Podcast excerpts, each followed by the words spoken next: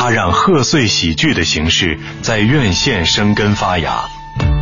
文艺之声特别策划《冯氏喜剧二十年》，细数藏在往事中的欢笑与温暖。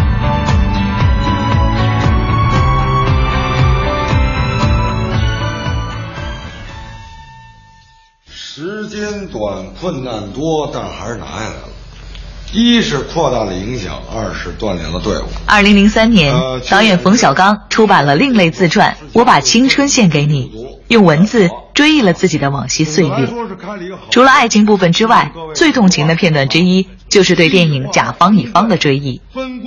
时任北影厂厂长的韩三平将他这个打入另册的导演打捞上岸，并鼓励他发挥自己的特点，拍一部贺岁片。冯小刚想到了王朔的小说《你不是一个俗人》，也想到了《好梦一日游》这个中心情节。剧本很顺利的通过了，拍摄也仅仅用时四十五天。最终，甲方乙方凭借六百万元的投资，收获了三千六百万的票房。此后，贺岁喜剧成了影院不可缺少的一份力量。冯小刚自己的导演生涯也开始变得一马平川。是是，来来来，坐坐坐下说，坐下说，行。下面该什么词儿了？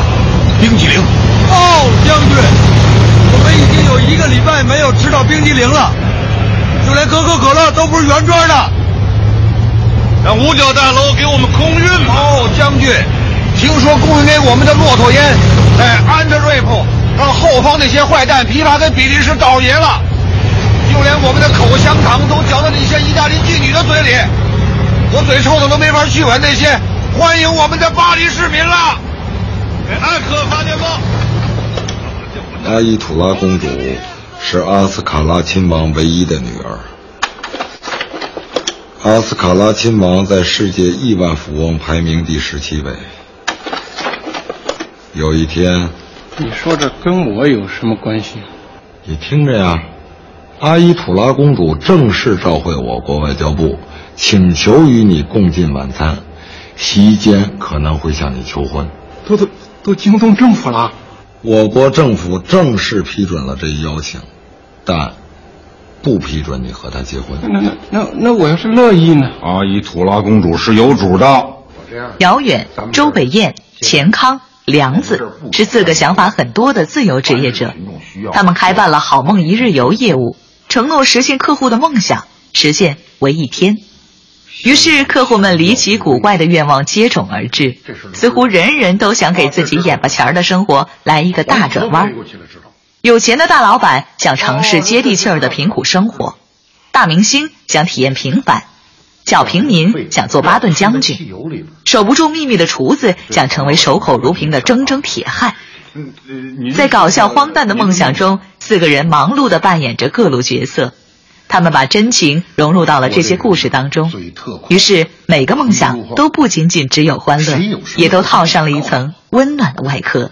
我什么都好打听。回到那本叫做《我把青春献给你》的另类自传，书中冯小刚这样回忆1997年：一次，凯歌导演对我说，《甲方乙方》里有一句台词他最喜欢，就是最末了优子说的那句：“1997 年过去了。”怀念他。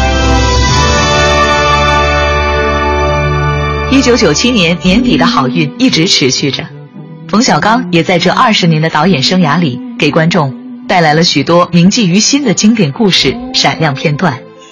冯氏喜剧中，主角大多是名不见经传、外表平凡的小人物，这些小人物经历了与我们相似的历练，使得我们可以看到一条清晰的成长脉络。